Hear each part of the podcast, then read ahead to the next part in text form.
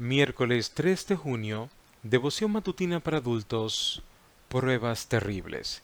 Y Nabucodonosor dijo, Bendito sea el Dios de Sadrach, Mesach y Abednego, que envió su ángel y libró a sus siervos que confiaron en él, los cuales no cumplieron el edicto del rey y entregaron sus cuerpos antes que servir y adorar a otro Dios que su Dios. Daniel 3:28.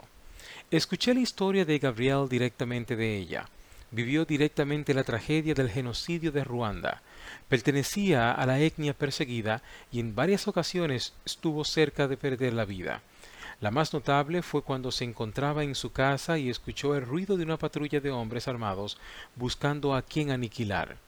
Gabriel sabía que correr era inútil, pues pronto le alcanzarían, así que decidió esconderse a pesar de que los agresores eran muy hábiles en encontrar a personas ocultas acabó sumergiéndose en un pequeño pantano que había cerca de su casa, dejando solo parte de su rostro en la superficie del agua junto a una zona de arbustos acuáticos.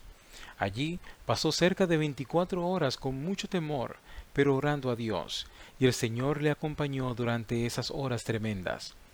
Gabriel no estuvo libre de sobresaltos cada vez que escuchaba ruidos o a los propios asesinos que regresaban. Finalmente pudo huir y con gran dificultad superar los traumas del genocidio, pero su entrega a Dios fue definitiva después de su padecimiento intenso.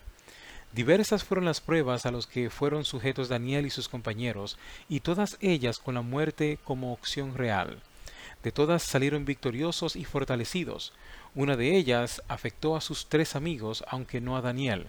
Los jóvenes se negaron a postrarse y adorar la estatua de oro de sesenta codos, treinta metros de altura, que Nabucodonosor mandó construir para su propia gloria y la de su reino. Como resultado, el rey los arrojó a un horno de fuego ardiente, tan caliente que abrazó hasta matarlos a quienes conducían a los jóvenes hebreos. El poder de Dios hizo que Sadrach, Mesach y Abednego salieran ilesos de la condena. Tan portentoso milagro llevó a Nabucodonosor a decretar que se adorara al Dios de los hebreos y no a otros dioses. Dios no nos llama a todos a afrontar pruebas terribles como la de Gabriel o los jóvenes hebreos, pero en mayor o menor medida a todos nos toca sufrir. La buena noticia es que Dios es más poderoso que todas las adversidades juntas, y Él es verdaderamente fiel cuando dice, no te desampararé ni te dejaré. Hebreos 13, 5.